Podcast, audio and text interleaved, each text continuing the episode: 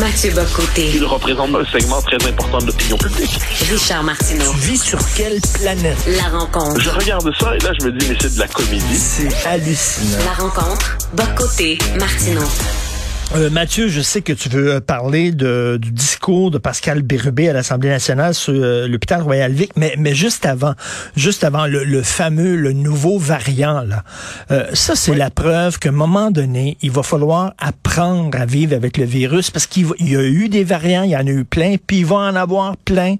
Euh, puis c'est pas demain, la veille, qu'on va éradiquer le virus de la surface de la planète. Donc la question se pose, et tu poses souvent cette question-là dans ta chronique, c'est quoi le plan, là? Pour vivre avec le virus?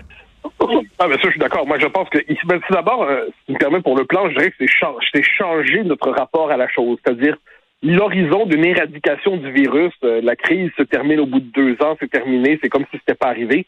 Manifestement, c'est plus le monde dans lequel on vit. Pour un temps, du moins. Donc, on va s'en sortir tôt ou tard, mais là, il faut traverser la crise. Traverser la crise, ça veut dire en finir avec l'idée qu'on doit suspendre l'activité économique, commerciale, sociale, les activités humaines finalement, et qu'il serait légitime de nous encaserner à répétition, de nous enfermer à répétition pour euh, sous le signe du, du confinement, du grand confinement, pour euh, pour lutter contre le virus. Manifestement, c'est plus ça. Donc la question elle est double. C'est d'un côté les politiques vaccinales, puis il faut adapter les vaccins pour être capable de, de les rendre plus efficaces possible. C'est éviter aussi, si je peux me permettre, pour le plan des. Euh, bon, j- j'ajoute une chose. C'est évidemment dans nos dans nos comportements quotidiens, c'est euh, bon, c'est la part de petite prudence supplémentaire qui arrive, mais dans les faits, l'être humain est une bête sociale, il a besoin de voir les autres. Pour le plan des voyages, et l'on le voit, c'est avoir le sens d'un certain discernement. Donc là, on a maintenant le test PCR à l'entrée au Canada euh, depuis hier, si je ne me trompe pas. Et ce qui est étonnant, c'est que dans certains pays, on peut faire le test PCR au départ. Donc là, le refaire à l'entrée, c'est une forme de mesure symbolique pour donner l'impression qu'on a un grand contrôle sur la, sur la situation. Et si le test PCR est fait déjà dès l'origine, on pourrait se dire que c'est euh, c'est une forme de contrôle artificiel qu'on rajoute pour se donner l'impression d'agir. Donc moi, je pense simplement la vraie question, c'est l'ajustement du système de santé. On est devant une, une épidémie qui toujours, euh, un virus qui toujours revient. Il faut que le système de santé soit adapté pour une bonne période pour être capable de gérer cette, euh, ce virus qui frappe, bon, on le sait, des, des, des, des gens plus âgés, des populations à risque, des populations euh, fragilisées, mais il faut savoir éviter que le système de santé soit euh, complètement bouleversé, complètement, euh, comment dire, euh, décomposé par le virus. Une fois qu'on aura fait ces réformes, qui vont pas de soi, mais on voit quand même l'idée, ben, ça permet désormais de retrouver une vie à peu près normale, sans toujours se demander si on suspend pas l'existence pour lutter contre le, le variant, euh, euh, le variant Decepticon, pour le dire avec le, le vocabulaire des, des, Transformers de mon enfance. Et là, écoute, là, on, on menacerait de retourner en arrière et peut-être, euh, qui sait, un reconfinement, tout ça. Tout ça pour protéger, parce que ceux qui se ramassent à l'hôpital, c'est les non-vaccinés. Alors, les gens qui sont responsables, qui sont doublement vaccinés, qui respectent les mesures euh, sanitaires, eux autres devraient euh, euh, renier certaines de leurs libertés pour protéger les gens qui se sont sacrés de nous autres carrément puis qui vont se retrouver à l'hôpital. Oui, il y a cette dimension-là qui est un peu étrange. Et puis ensuite, je pense que c'est à ce moment-là qu'il faut faire preuve de discernement plus largement. Qui sont les populations à risque? Globalement, ce sont les, euh, les personnes âgées, les immunosupprimés, les, euh, les gens qui ont des, des comorbidités, l'obésité, et ainsi de suite. Bon, ben, on en tient compte, puis on cible véritablement des mesures, sinon de confinement, tout le moins de protection spécifique pour ces gens.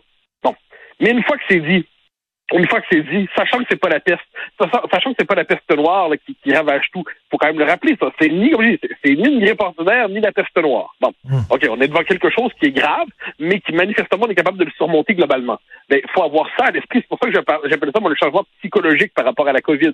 C'est pour plus accepter que la COVID soit la trame de fond de notre existence collective. Et il faut censurer mentalement la possibilité du confinement. Il ne faut plus considérer que c'est un geste normal et légitime de la part des gouvernements que de suspendre l'activité sociale, euh, que de traiter des relations d'amitié, des relations familiales, des relations amoureuses comme des relations sociales non essentielles, euh, l'espèce de, de se faire tympaniser par une forme de discours public à répétition qui nous dit attention Covid, attention Covid.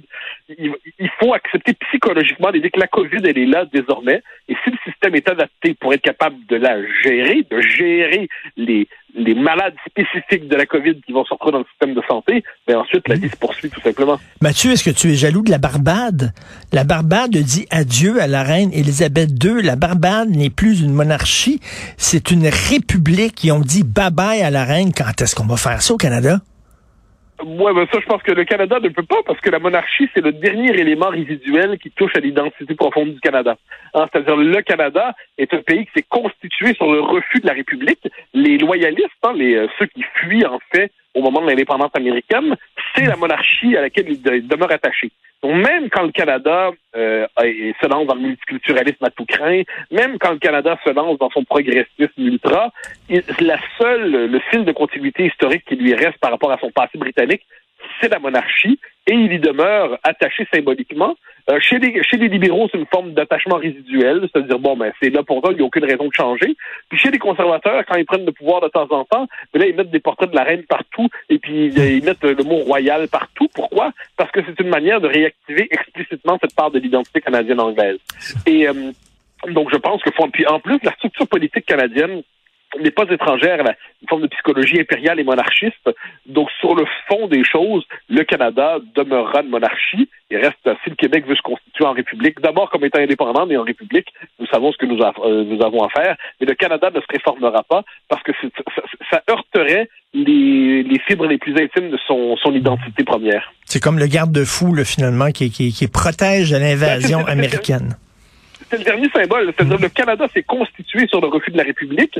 Il s'est constitué sur cette espèce d'idée qu'il n'est pas les États-Unis. Puis au fil de l'histoire, la monarchie britannique demeure une forme de comme je dis, c'est plus comme au moment de la Première Guerre ou de la Deuxième Guerre, où les, euh, les Canadiens anglais étaient euh, heureux d'être les, les, plus fidèles euh, serviteurs de l'Empire. Hein. Le, patriotisme canadien-anglais est un patriotisme impérial au moment de la Première Guerre et de la Deuxième Guerre.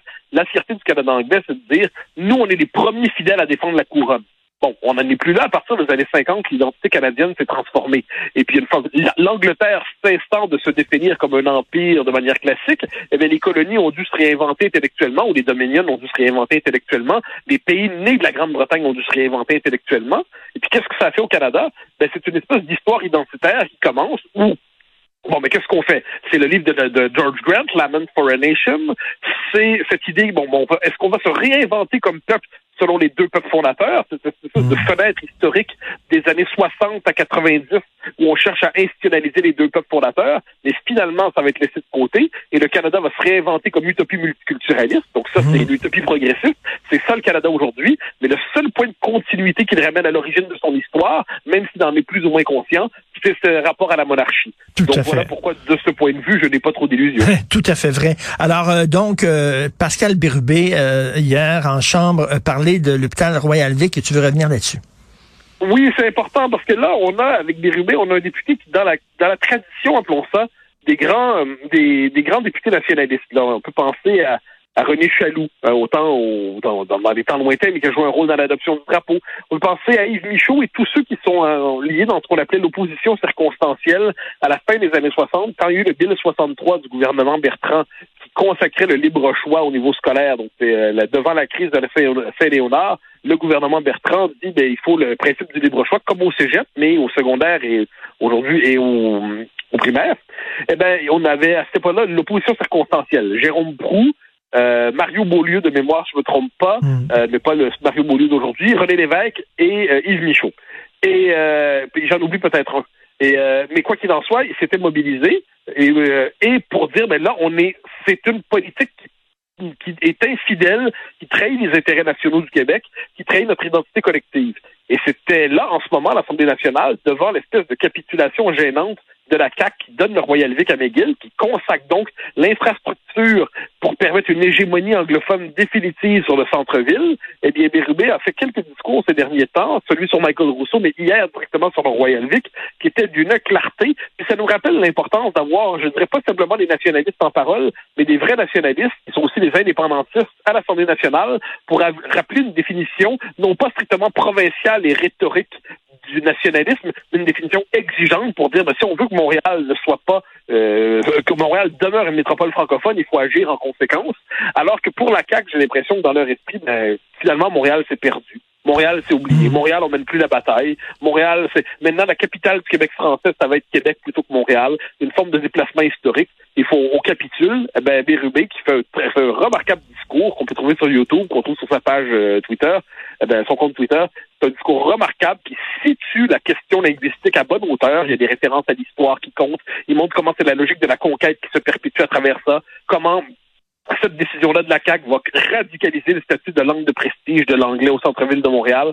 Donc, c'est un, ben, franchement, c'est un discours qui méritait d'être souligné de la part de Pascal Bérubé. Parce que quand on abandonne Montréal, finalement, on donne raison à des gens comme Holmès, là, qui s'était présenté maire euh, de, de, la ville de Montréal, puis qui disait que c'était presque une république indépendante, Montréal. Là. bien sûr, moi, moi, ça fait depuis, je me rappelle encore, c'est depuis 2008 que j'ai écrit là-dessus. J'appelais ça la bruxellisation de Montréal, c'est-à-dire Bruxelles, qui est une ville qui est culturellement si différente du reste de la Flandre, que finalement, ça rend presque impossible structurellement l'indépendance de la Flandre. Pour, pour ceux qui la veulent là-bas, hmm. euh, c'est complexe en Flandre, mais quoi qu'il en soit, c'est une sorte de défait de contraste.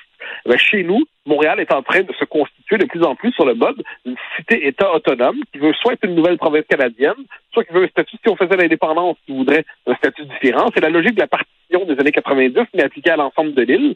Et ça, on l'a devant nous. On l'a devant nous. Là, le gouvernement du Québec, il pourrait faire des gestes cégep français, euh, donner justement ce site à l'université francophone, franciser le centre-ville, il baisser l'immigration. Il pourrait, s'il le voulait, euh, réaffirmer le, lien intime et profond de Montréal et le reste du Québec. Mais dans les faits, derrière une rhétorique nationaliste de Carnaval, avec qu'est-ce qu'il fait? Il légitime l'anglicisation de Montréal et il était bien que Pascal Bérubé dénonce cela. Tout à fait. Ben, on va aller voir son discours sur YouTube. Merci Mathieu. Bonne journée. On se reparle demain. Bye bye.